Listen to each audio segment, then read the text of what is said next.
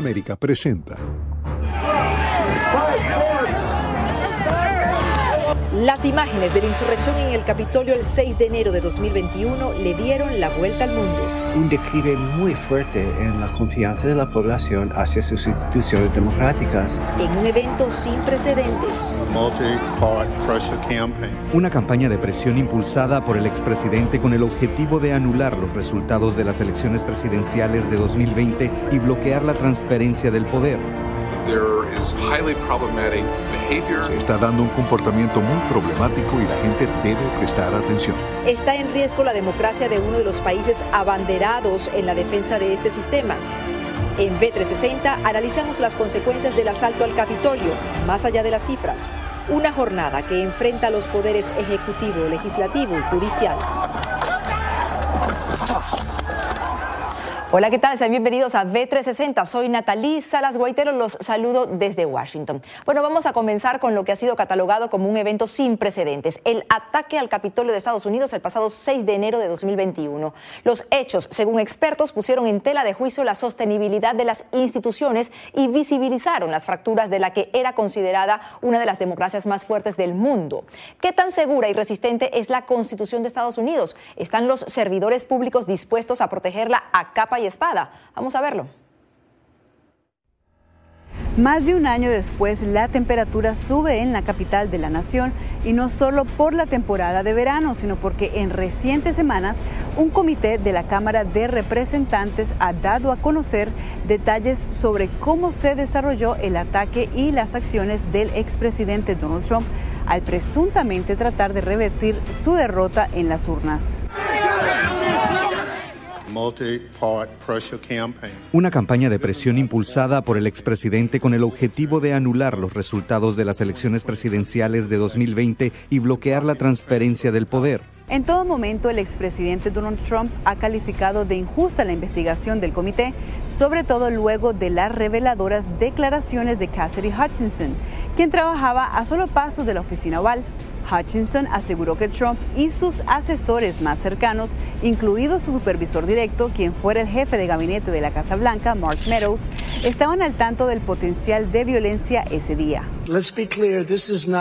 Esta es una producción teatral de ficción política partidista que está teniendo terribles, terribles índices de audiencia y se están volviendo locos.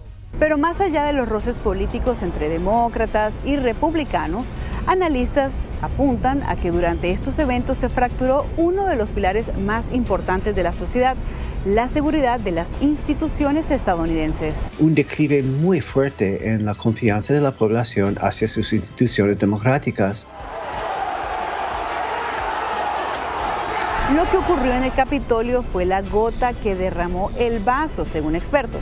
Si bien por años han ocurrido eventos en los que se ponía el manifiesto la polarización social, como en toda democracia, a raíz de los sucesos de enero de 2021, algo parece haber emergido en la sociedad estadounidense, un escrúpulo generalizado sobre el proceso electoral.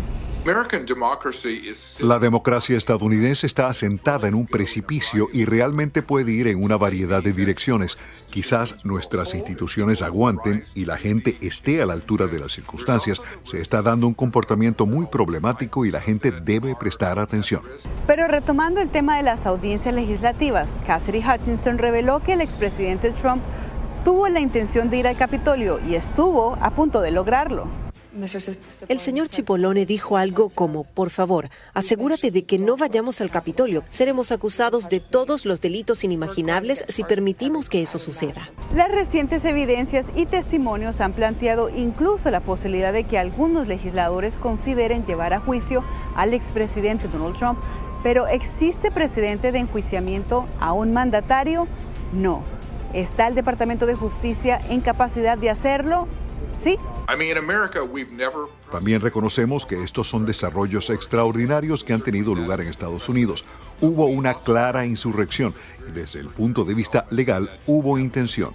Sin embargo, para que ese proceso judicial tome lugar deben haber pruebas contundentes. Creo que es difícil de decir porque estoy seguro de que el Departamento de Justicia está en conflicto.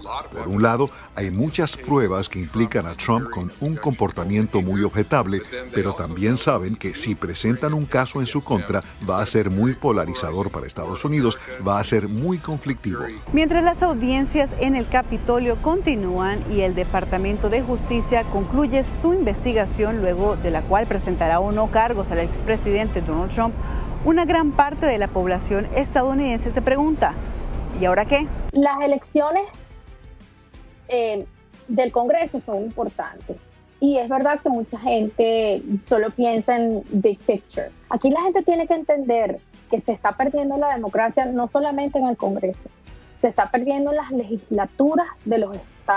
Futuras elecciones que podrían verse afectadas por una decisión de la Corte Suprema de Justicia, la cual aceptó atender una apelación por parte de los republicanos en Carolina del Norte, que de acuerdo con analistas podría limitar la autoridad de los tribunales estatales en la redistribución de los distritos electorales, afectando los comicios legislativos y presidenciales. Entonces, ya no se trata siquiera de una disyuntiva entre, entre azules y rojos, entre entre demócratas y, y, republicanos. Y como inicia la Constitución de Estados Unidos de América, nosotros, el pueblo, aseguran expertos que debe ser el pueblo estadounidense el que haga valer su derecho de participar en las áreas que sean necesarias y estar alerta por el bien y el futuro de la democracia.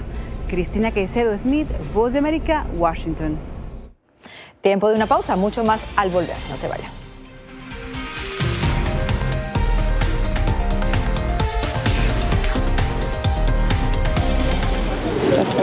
Es increíble. No encuentro palabras para explicar esto. No solamente que no tienen casa, han perdido sus familias, pero han perdido su país. Los pasos de su travesía, sus motivaciones y sueños, ucranianos y latinos, se unen en territorio fronterizo que separa a Estados Unidos y México cuando una era llega a su fin y otra comienza a construirse paso a paso. Vea de frontera a frontera una serie especial de La Voz de América.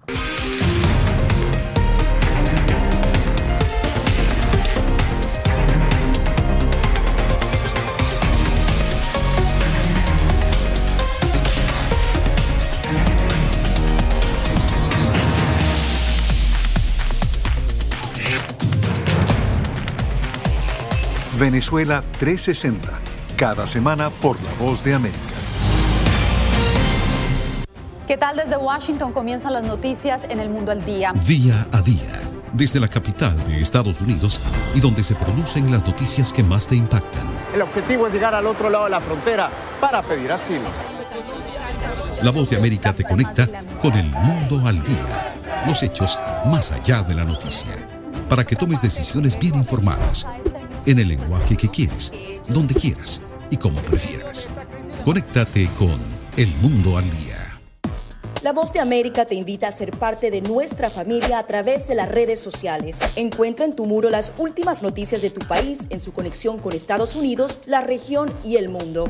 Historias que empoderan las voces latinoamericanas de política, economía, salud, actualidad, balanceadas y precisas. Únete a un equipo de origen hispanoamericano que trabaja para conectarte con los tuyos. Síguenos en Facebook y conviértete en protagonista de una historia que tú mismo ayudarás a construir.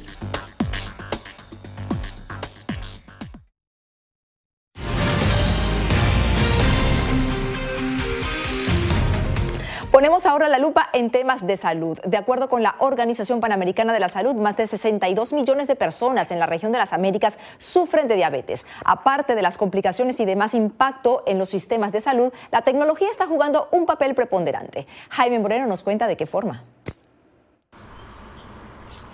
Fred es amante de la jardinería, un pasatiempo que ahora disfruta mucho más que antes porque su diabetes está bajo control. Antes, cuando usaba una tira reactiva, me preocupaba por mis niveles, pero ya no. Ahora tengo una ayuda para el control de mi diabetes. Eso me da más tranquilidad. Se trata de los dispositivos portátiles que se adhieren al cuerpo y rastrean y registran continuamente los niveles de azúcar en la sangre. Los datos van directamente a la computadora de su médico de cabecera. Lo han ayudado a hacer cambios en su estilo de vida que han mejorado sus niveles de glucosa. Este dispositivo me ayudó a controlar mi dieta diaria y pude lograr la meta que tenía. Así como Fred, un número creciente de personas recurren a dispositivos como este para ayudar a controlar su salud. Según expertos, esta tecnología podría ser una opción para controlar a pacientes con riesgo de desarrollar enfermedades cardiovasculares, que al año cobran la vida de más de 2 millones de personas en la región. Sin embargo, sus bondades compiten con su costo, algo que no resulta del todo sostenible para algunos bolsillos en países de América Latina. En promedio, su precio ronda los 100 dólares y tiene una vigencia de dos semanas. De acuerdo con el estudio publicado por la Universidad de Edimburgo en 2017, en la región, la cifra de muertes al año por diabetes supera las 330 mil y los costos asociados a los tratamientos, medicamentos y beneficios laborales rondaron los 4.720 millones de dólares, sin contar los costos de hospitalizaciones, consultas médicas y atención por complicaciones. La carga total asociada con la diabetes en América Latina se estimó en más de 65 mil millones de dólares y se cree que este número pueda ir en aumento. Es por eso que tecnologías como las que usa Fred pueden ayudar. Uso mi Apple Watch para controlar mis pasos, mi frecuencia cardíaca y los niveles generales de mi actividad. Los consumidores pueden compartir esos datos con su médico. Puedo obtener información desde el teléfono. Además, puedo detectar anomalías desde un Apple Watch. En una semana obtengo la misma muestra que normalmente recibiría en un año. Así que esto realmente está cambiando la forma en que estamos controlando los malos resultados y atendiendo a nuestra población. El dispositivo en cuestión se compone de un sensor que se adhiere a su cuerpo, introduce un código en su teléfono inteligente y los datos se transfieren a través de un transmisor. Uh, Cuando piensas en algo relacionado con tu corazón, tu presión arterial o tu nivel de azúcar en la sangre, te obsesionas constantemente con eso.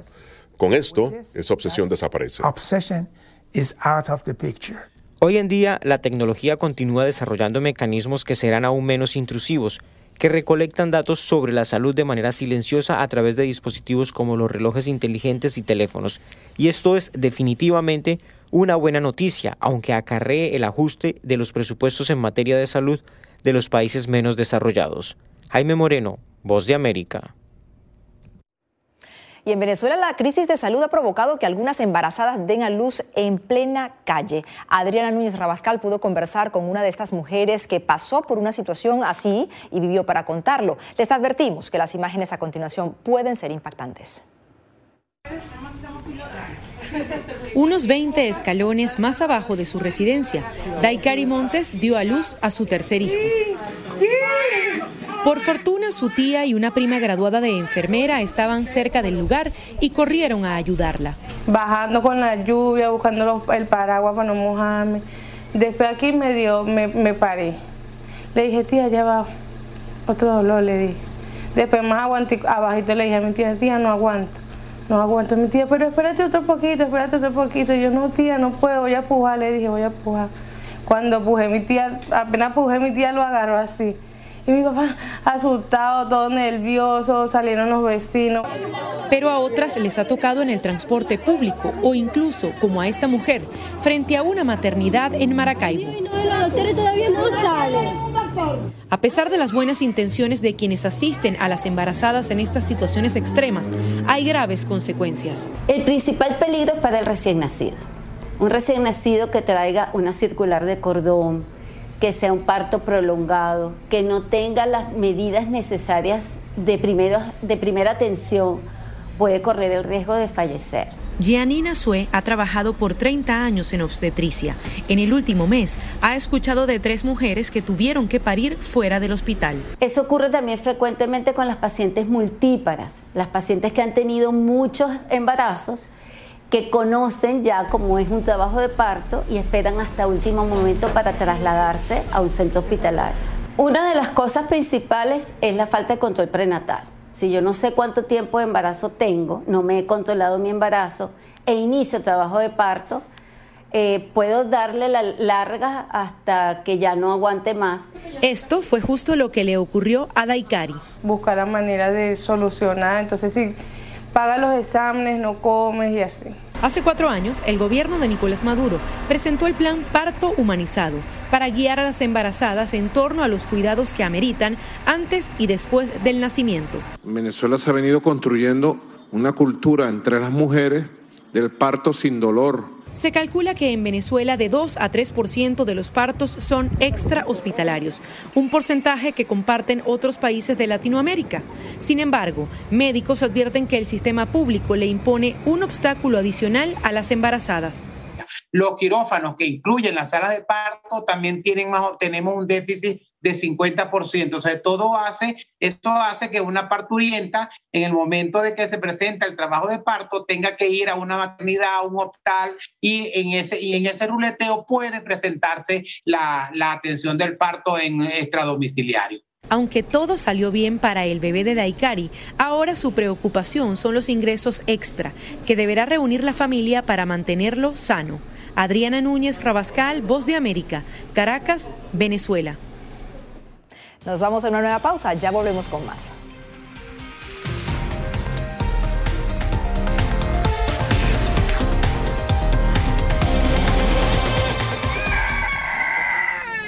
They are scared. Some of them lost their houses uh, during bombardments. Si quieres conocer más de estas historias, conéctate en Boa Plus con Alas que Ayudan y viaja con la voz de América en el avión que un piloto argentino puso a disposición de más de mil ucranianos, con niños, mujeres y personas con enfermedades que escaparon de su país, que huyeron de la guerra en busca de refugio hasta que lograron reparar sus alas rotas.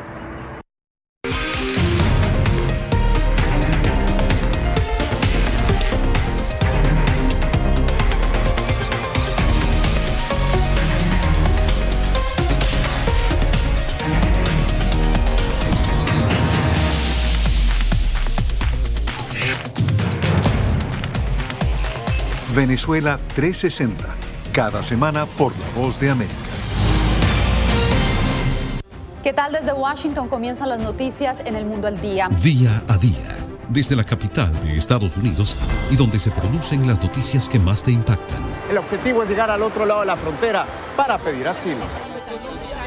La Voz de América te conecta con el mundo al día, los hechos más allá de la noticia, para que tomes decisiones bien informadas en el lenguaje que quieres, donde quieras y como prefieras. Conéctate con El Mundo al Día. Actualidad. Vamos a ver otra cepa nueva y otra cepa nueva. Análisis. En realidad, mucha de esta gente va a quedar parada de nuevo y va a ser una tragedia humana. Debate Dejen la obsesión. La obsesión la tienen ustedes. Con la información más allá de los titulares. El tema energético es algo que se está analizando. La inflación es un problema global. 30 y 50 metros están ya las tropas. Su respuesta, doctor. Todas las semanas por La Voz de América.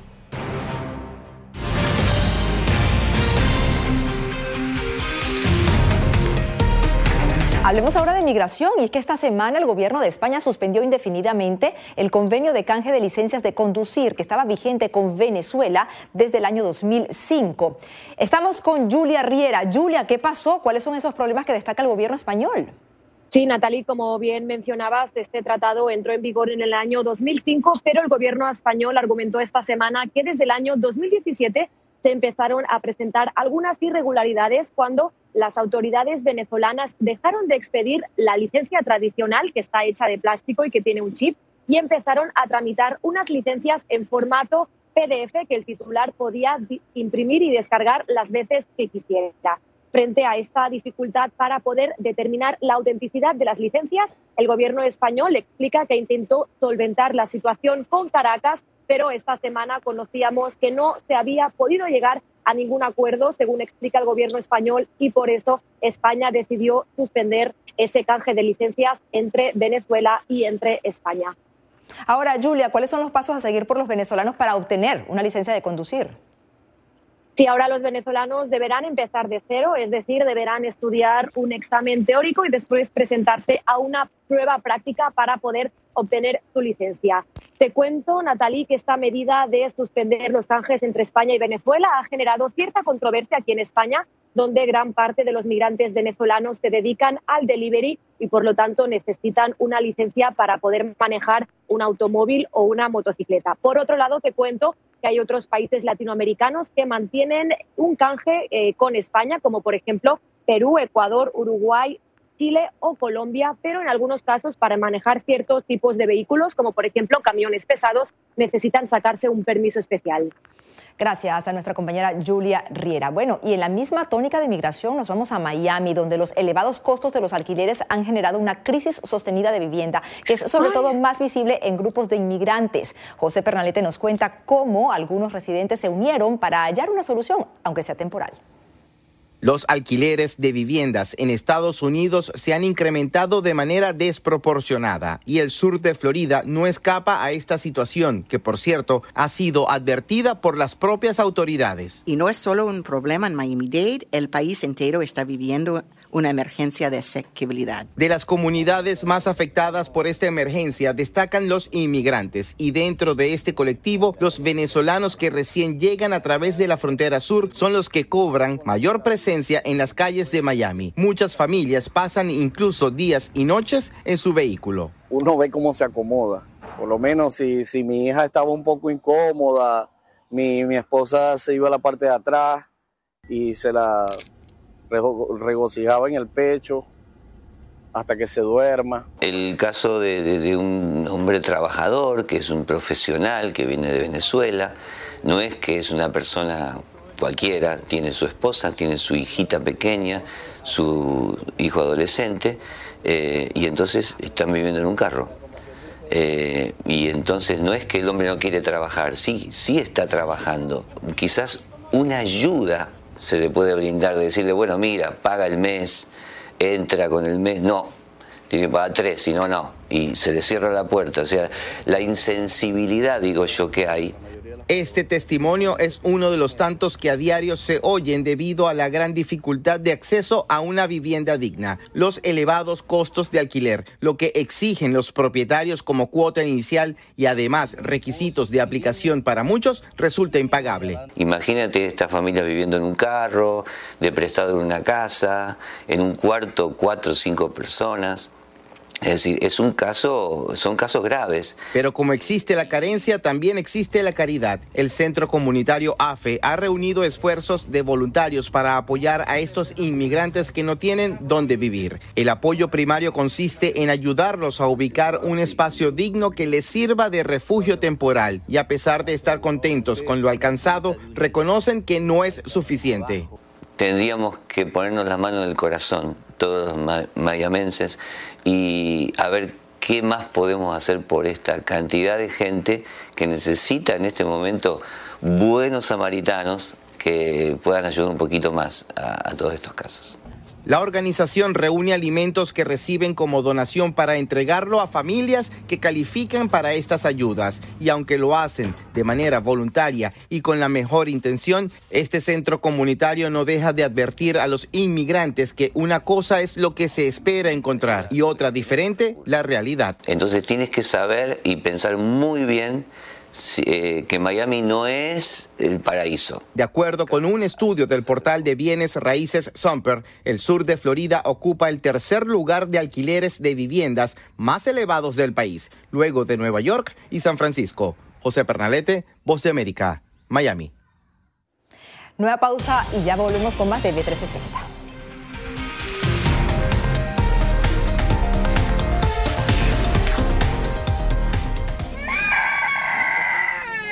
They are scared. Some of them lost their houses uh, during bombardments. Si quieres conocer más de estas historias, conéctate en Boa Plus con Alas que Ayudan y viaja con la voz de América en el avión que un piloto argentino puso a disposición de más de mil ucranianos, con niños, mujeres y personas con enfermedades que escaparon de su país, que huyeron de la guerra en busca de refugio hasta que lograron reparar sus alas rotas.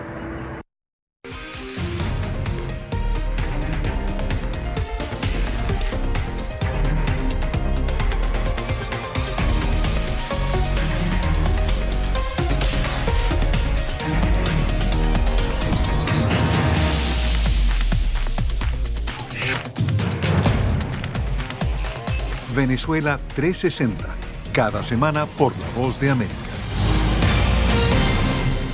¿Qué tal? Desde Washington comienzan las noticias en el mundo al día. Día a día, desde la capital de Estados Unidos y donde se producen las noticias que más te impactan. El objetivo es llegar al otro lado de la frontera para pedir asilo. La Voz de América te conecta con el mundo al día, los hechos más allá de la noticia, para que tomes decisiones bien informadas, en el lenguaje que quieres, donde quieras y como prefieras. Conéctate con El Mundo al Día. Actualidad, vamos a ver otra cepa nueva y otra cepa nueva. análisis, En realidad, mucha de esta gente va a quedar parada de nuevo y va a ser una tragedia humana. debate, Dejen la obsesión. La obsesión la tienen ustedes. con la información más allá de los El titulares. tema energético es algo que se está analizando. La inflación es un problema global. 30 y 50 metros están ya las tropas. Su respuesta, doctor. Todas las semanas por La Voz de América.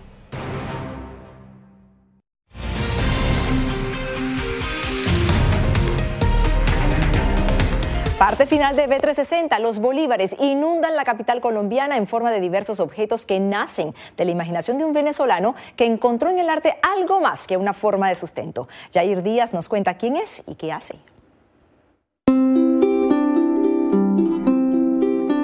El escritor francés Antoine de Saint-Exupéry inmortalizó en su novela El Principito la frase lo esencial es invisible a los ojos y justo esa esencia de la vida es la que hizo visible para Ernesto Rojas el día en que decidió usar sus destrezas artísticas para ganarse la vida. Este proyecto ya tiene más de nueve años. Nació en Venezuela por las mismas inquietudes que uno tenía. De repente comenzamos a pintar porque nos gustaba. Paletas de colores, pinceles y personajes icónicos hacen parte de su proyecto Complemente Tour.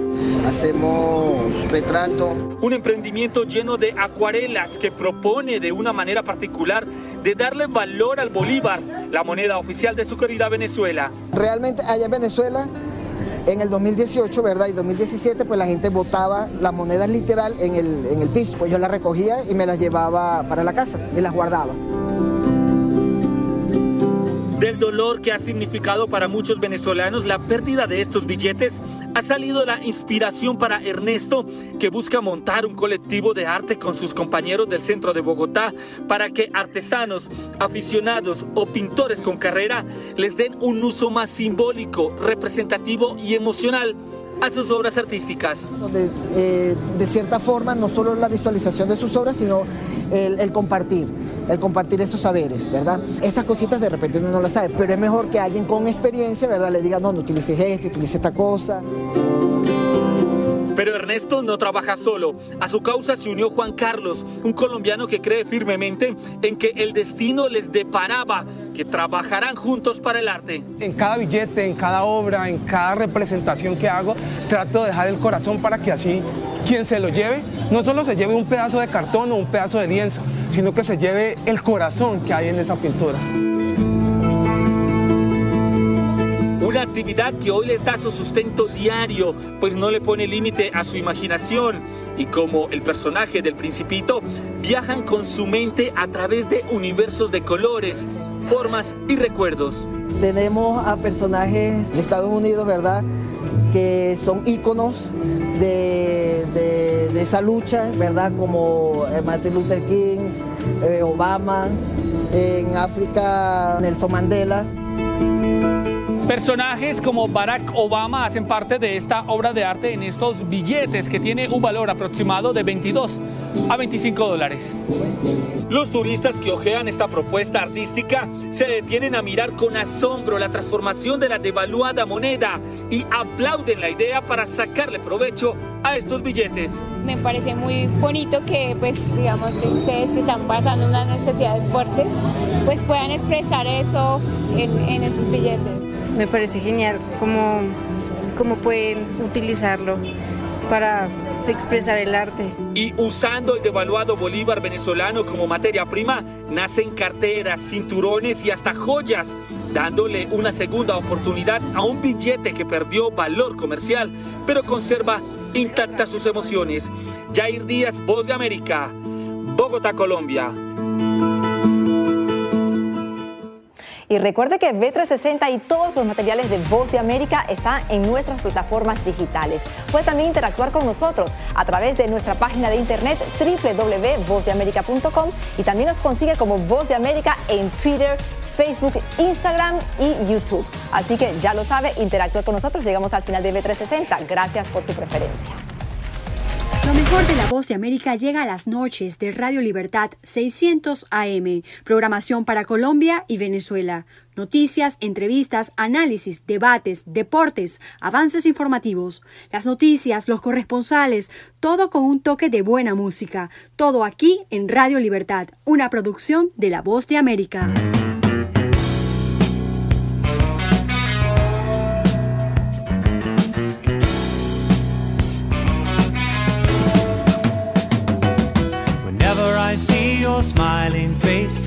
To smile myself because I love you. Yes, I do. And when you give me that pretty little pout, it turns me inside out. There's something about you, baby. I don't know. Isn't it amazing a man like me can feel this way? Tell me how much longer it will grow stronger every day.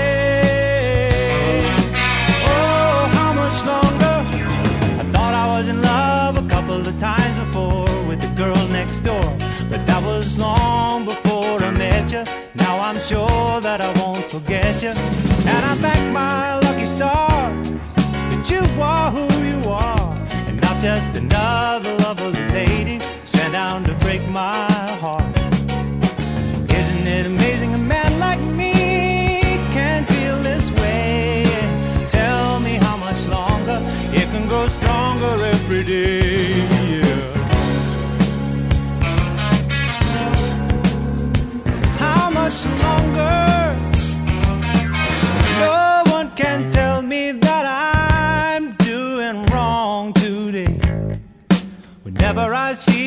smile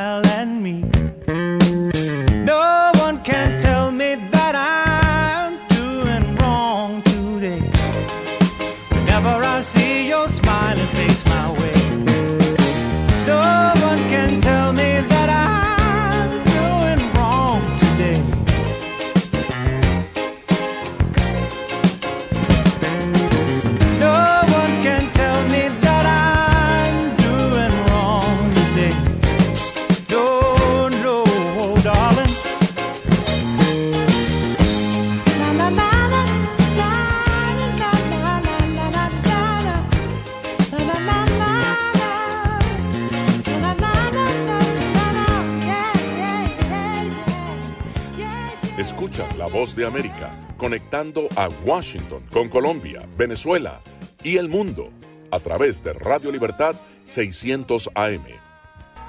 The voice of America.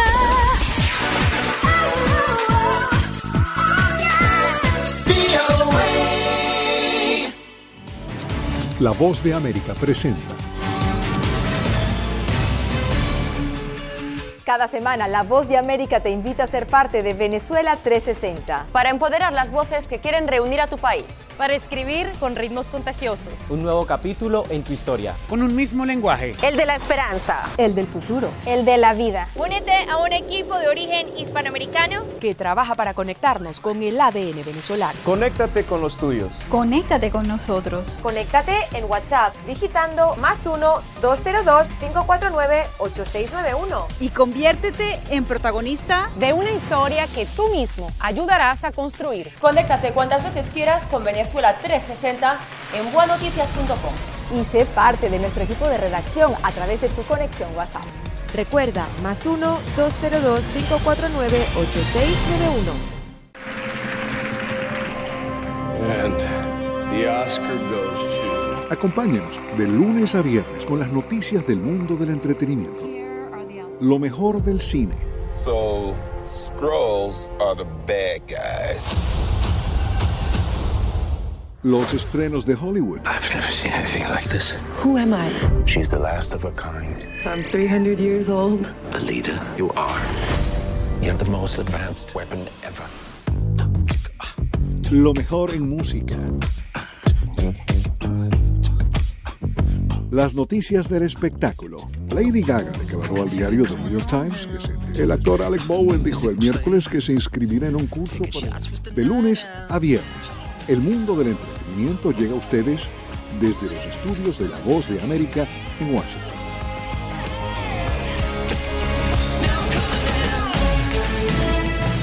Este es un avance informativo de La Voz de América. Desde Washington les informa Henry Llanos. El gobernador de Texas, Greg Abbott, autoriza a las fuerzas del orden detener y devolver inmigrantes indocumentados que hayan cruzado la frontera en forma ilegal. Nos informa Diva Lizette Cash. Efectivos de la Guardia Nacional y las fuerzas del orden de Texas ahora podrán detener y devolver a migrantes sospechosos de cruzar ilegalmente la frontera entre Estados Unidos y México, de acuerdo a la reciente orden ejecutiva del gobernador Greg Abbott. Una medida sin precedentes que, de acuerdo a Luis Paoli, abogado de inmigración y ex jefe de fiscalía en ICE, sería invalidada por el Tribunal Supremo. La Corte Suprema recientemente tomó una decisión diciendo que el acto de hacer las leyes de inmigración y el acto de ejecutar las leyes de inmigración es completamente reservado para el gobierno federal. Entre tanto, el gobierno del presidente Joe Biden le pidió a la Corte Suprema que le permita implementar las directrices que dan prioridad a la deportación de personas que se encuentran ilegalmente en Estados Unidos y que representan el mayor riesgo para la seguridad pública. La solicitud de emergencia se realiza en días recientes en torno a una directriz emitida por el Departamento de Seguridad, la cual pausó las deportaciones a menos que los individuos hayan cometido actos de terrorismo, espionaje o amenazas atroces a la seguridad pública. Estas son las noticias. No coincide con la medida unilateral implementada por el gobierno de Estados Unidos. Que ya por precaución han recomendado no viajar a la zona. Estos son los corresponsales de La Voz de América. Giselle Jacome, Quito, Ecuador, Voz de América. Juan Ignacio González Prieto, Voz de América, Buenos Aires, Argentina. La Voz de América, ofreciendo información de lo que sucede en Estados Unidos, América Latina y el mundo.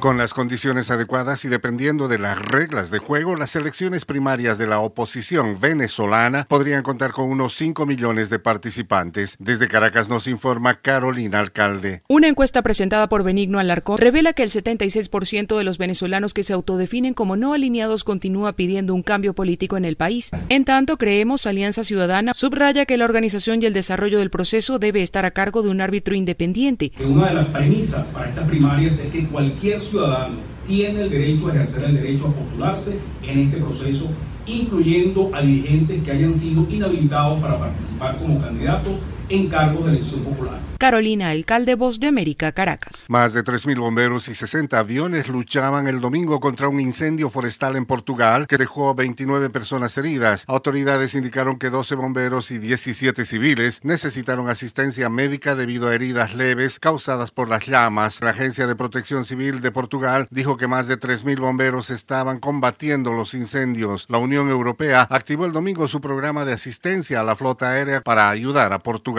Este fue un avance informativo de La Voz de América. Estas son las noticias.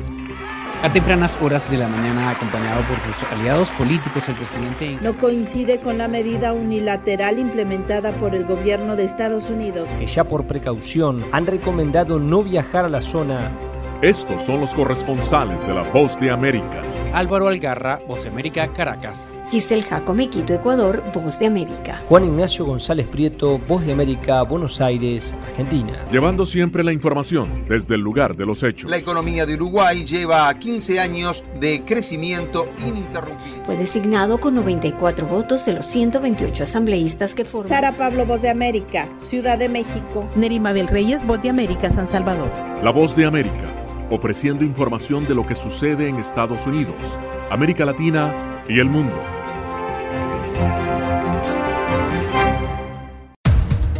Los acontecimientos de Estados Unidos, América Latina y el mundo en 30 minutos.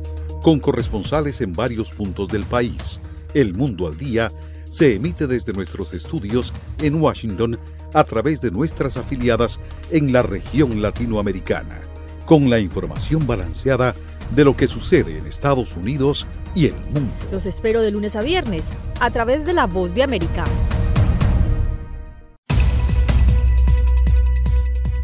¿Qué tal amigos? Les saluda Henry Llanos para invitarlos a escuchar Deportivo Internacional De lunes a viernes, el resultado y las noticias de los eventos deportivos internacionales en un solo lugar. Deportivo Internacional, una producción de La Voz de América.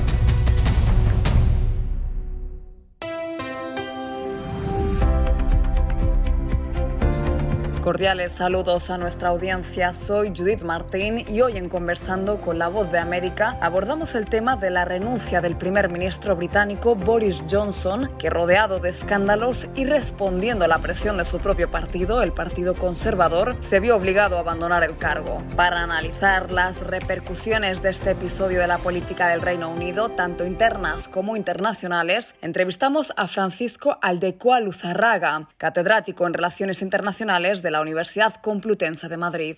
Pues en el marco de la guerra de Ucrania no creo que especialmente. Supongo que su sustituto va a mantener la misma posición, que al fin y al cabo es una posición muy similar al del resto de los países europeos y especialmente de la Unión Europea. Tienen un apoyo claro, directo, sin ambigüedades, pero que es prácticamente el mismo que tienen los países y, las instituciones de la Unión Europea. ¿Y la relación de Gran Bretaña con Estados Unidos tendrá algunos cambios con esta dimisión? Tampoco lo creo. Tampoco lo creo que tenga muchos cambios. El tema de fondo ahí será cómo se establece la relación con la Unión Europea y se resuelve el problema del protocolo de Irlanda. Debido al protocolo de Irlanda, que no quiere aplicar en los términos en que se estableció las negociaciones con la Unión Europea, se produjeron las tensiones con la administración eh, Biden, porque él tiene origen irlandés y, él no acepta que no se cumpla ese, ese acuerdo, ese tratado. Por lo tanto, yo creo que, que, el tema es un poco indirecto. En la medida en que el nuevo primer ministro acepte el acuerdo del Brexit y, por lo tanto, el protocolo de Irlanda, de Irlanda del Norte, yo supongo que las relaciones con Estados Unidos incluso pueden mejorar. La política británica es muy peculiar y tiene impacto global. En ese marco, ¿qué cambios deberíamos esperar con un sucesor de Johnson? Creo que, que pocos. Quizá que se estabilice un poco su posición en el mundo, porque Johnson ha tenido una política bastante errática en casi todos los, los temas. En el tema de, desde luego, en el tema del Brexit, no cumplió los acuerdos, en general en su posición en el mundo ha querido tener vida propia y no lo ha conseguido. Yo creo que, que se estabilice eh, su política exterior, que no intente grandes eh, cambios y desafíos. El Reino Unido, como consecuencia de la salida del Brexit, pues está sufriendo una grave crisis y encima está incumpliendo los acuerdos. Tiene dificultades comerciales enormes con la Unión Europea, que es más de la mitad del conjunto de sus exportaciones. Eh, tiene problemas de, importaciones y a veces incluso de suministros.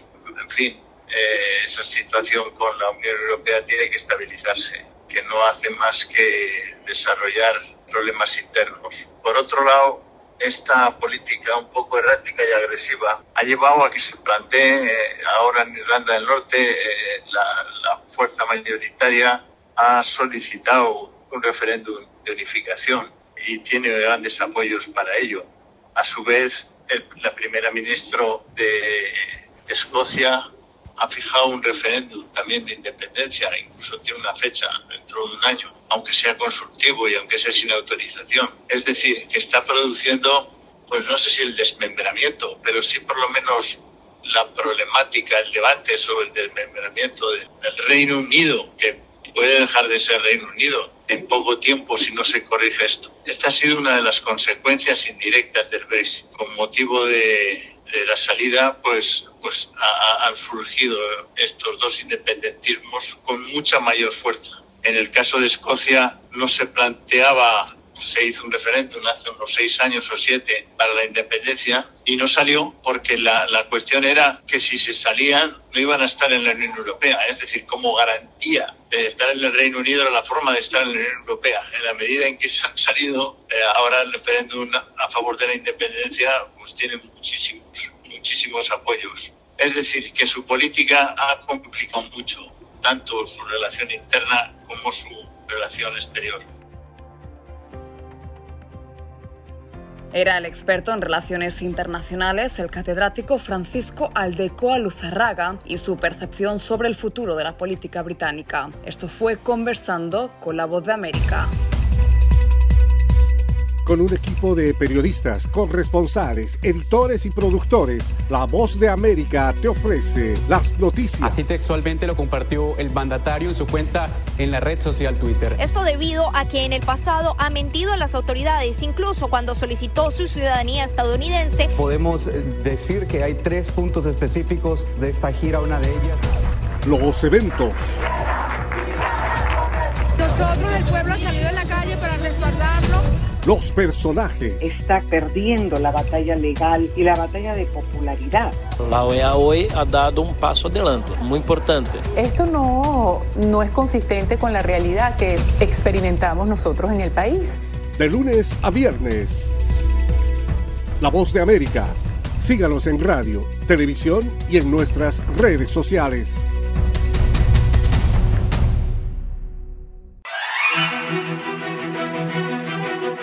De lunes a viernes, La Voz de América te ofrece Conversando con la Voz de América. Saludos desde Washington, soy Yoconda Tapia y estamos en Conversando con la Voz de América. Un diálogo con los protagonistas de las noticias. Eso no son negociaciones, eso es una farsa. De lunes a viernes, a través de nuestras afiliadas en la región. Conversando con la Voz de América.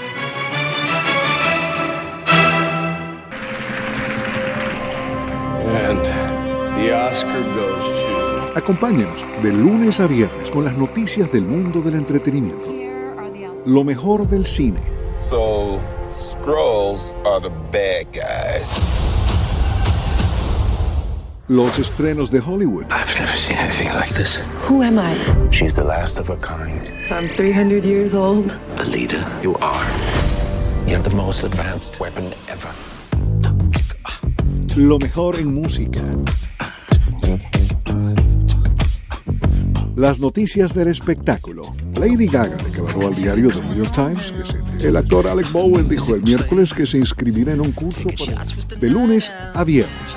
El mundo del entretenimiento llega a ustedes desde los estudios de La Voz de América en Washington. Los empleadores en Estados Unidos parecen no estar prestando atención a la alta inflación y al débil crecimiento en junio, en vista de que crearon 372 mil empleos, una ganancia sorprendentemente fuerte que es muy probable que estimule a la Reserva Federal a seguir aumentando las tasas de interés a objeto de tratar de enfriar la economía y desacelerar el aumento de precios. La agencia AP informa que la tasa de desempleo en junio se mantuvo en 3.6% por cuarto mes consecutivo, informó el Departamento del Trabajo, igualando un mínimo de cerca de 50 años que se alcanzó antes de que azotara la pandemia de coronavirus a principios de 2020.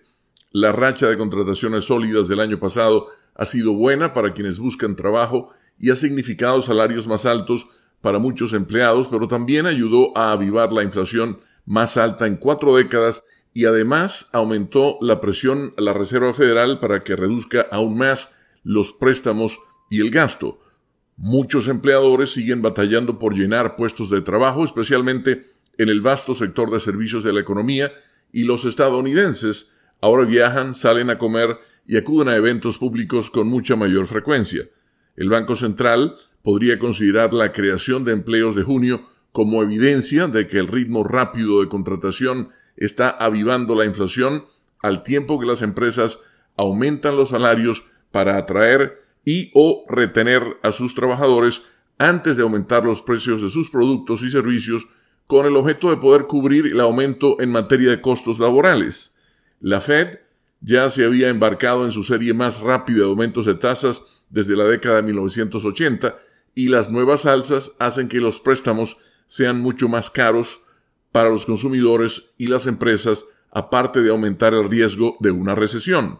El persistente deseo de muchas compañías de contratar y crecer ofrece un baluarte contra la probabilidad de que la economía entre en recesión durante el próximo año. Incluso si se produce una desaceleración económica, el crecimiento saludable del empleo y los salarios del año pasado podrían contribuir a que ésta sea relativamente breve y leve. Con la nota económica desde Washington, Leonardo Bonet, Voz de América.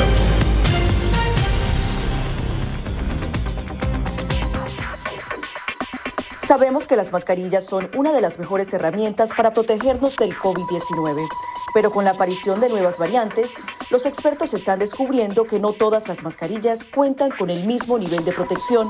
Las mascarillas de respiración, como por ejemplo la N95 y la KN95, son las que brindan el máximo nivel de protección contra todas las variantes de COVID-19.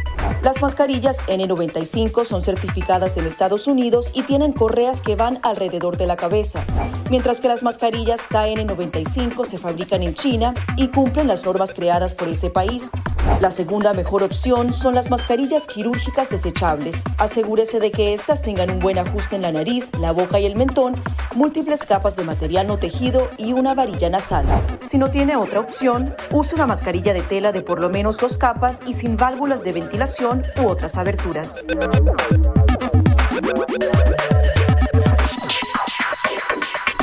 De tocar la mascarilla, límpiese las manos con un desinfectante a base de alcohol o con agua y jabón y compruebe que la mascarilla no tenga roturas o agujeros. Para una mascarilla de tela, ajústela de manera que cubra la boca, nariz y barbilla sin dejar huecos a los lados y coloque las tiras por detrás de su cabeza o de sus orejas. Para una mascarilla médica, verifique que el lado de la mascarilla corresponde a la parte superior. Este suele ser el lado que tiene la tira de metal. Determine cuál es la parte interior, normalmente la parte blanca. Ajústese la mascarilla en la cara de modo que cubra la nariz, boca y barbilla, asegurándose una vez más de que no haya huecos entre su cara y la mascarilla. Coloque las tiras por detrás de su cabeza u orejas y ajuste la tira de metal para que se amolde a la forma de la nariz. Finalmente, antes de quitarse la mascarilla, lávese las manos con un desinfectante a base de alcohol o con agua y jabón.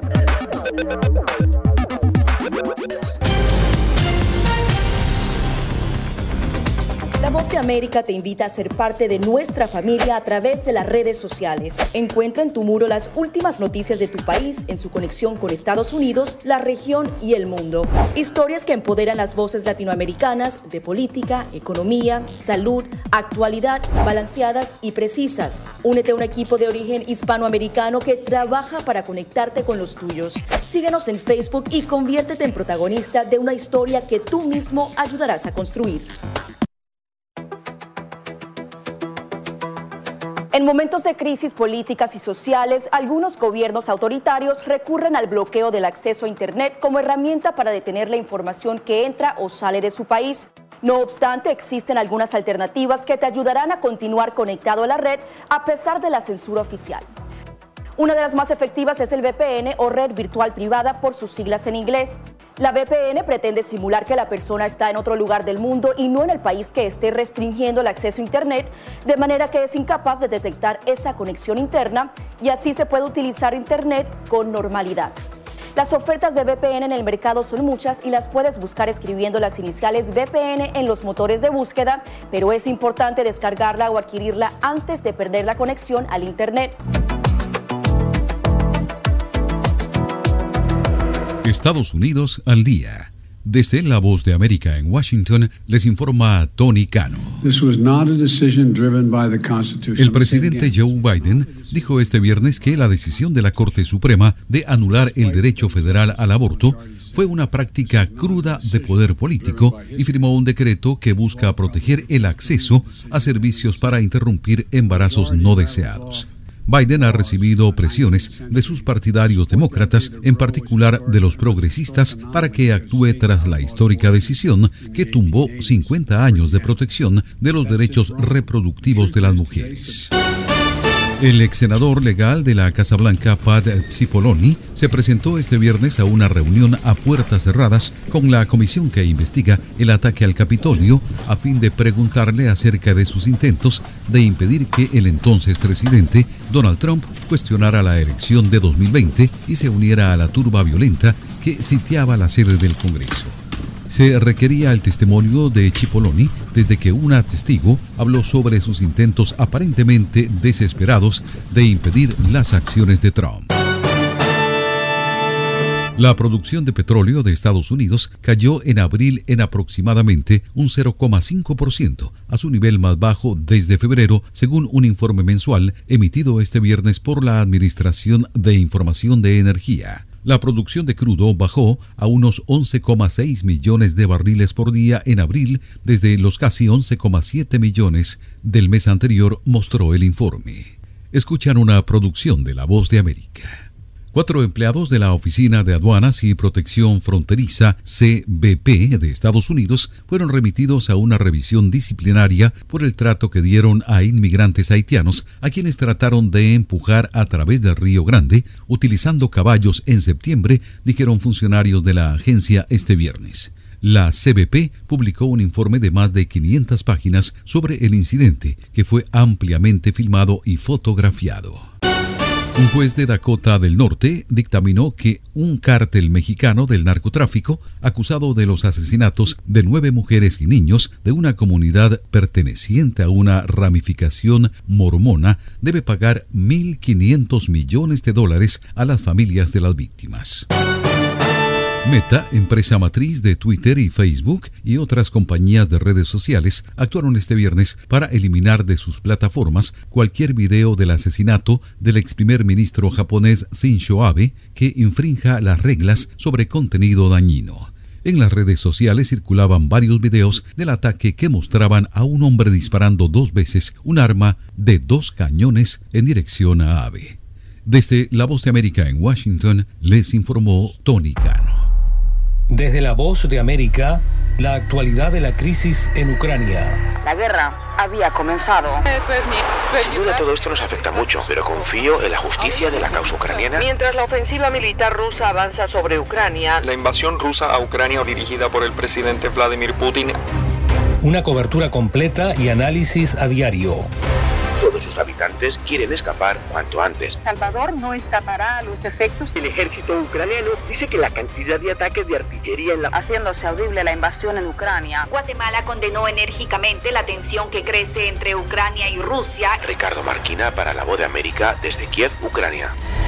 Sintonícenos y síganos en las redes sociales como Voz de América.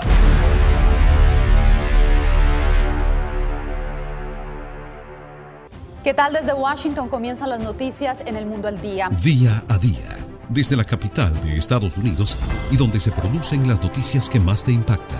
El objetivo es llegar al otro lado de la frontera para pedir asilo. La voz de América te conecta con el mundo al día, los hechos más allá de la noticia, para que tomes decisiones bien informadas, en el lenguaje que quieres, donde quieras y como prefieras. Conéctate con El Mundo al Día. La Voz de América te invita a ser parte de nuestra familia a través de las redes sociales. Encuentra en tu muro las últimas noticias de tu país en su conexión con Estados Unidos, la región y el mundo. Historias que empoderan las voces latinoamericanas de política, economía, salud, actualidad, balanceadas y precisas. Únete a un equipo de origen hispanoamericano que trabaja para conectarte con los tuyos. Síguenos en Facebook y conviértete en protagonista de una historia que tú mismo ayudarás a construir. Enlace con la voz de América también se puede escuchar como podcast en www.redradial.co. www.redradial.co La Radio Sin Fronteras. Descarga la aplicación y escucha la radio de tu generación. Universal Estéreo.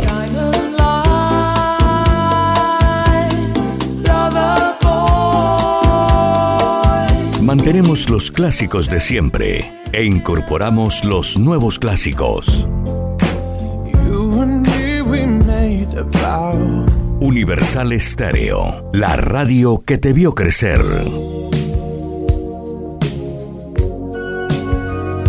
Música, el lenguaje universal. Disponible en Google Play Store.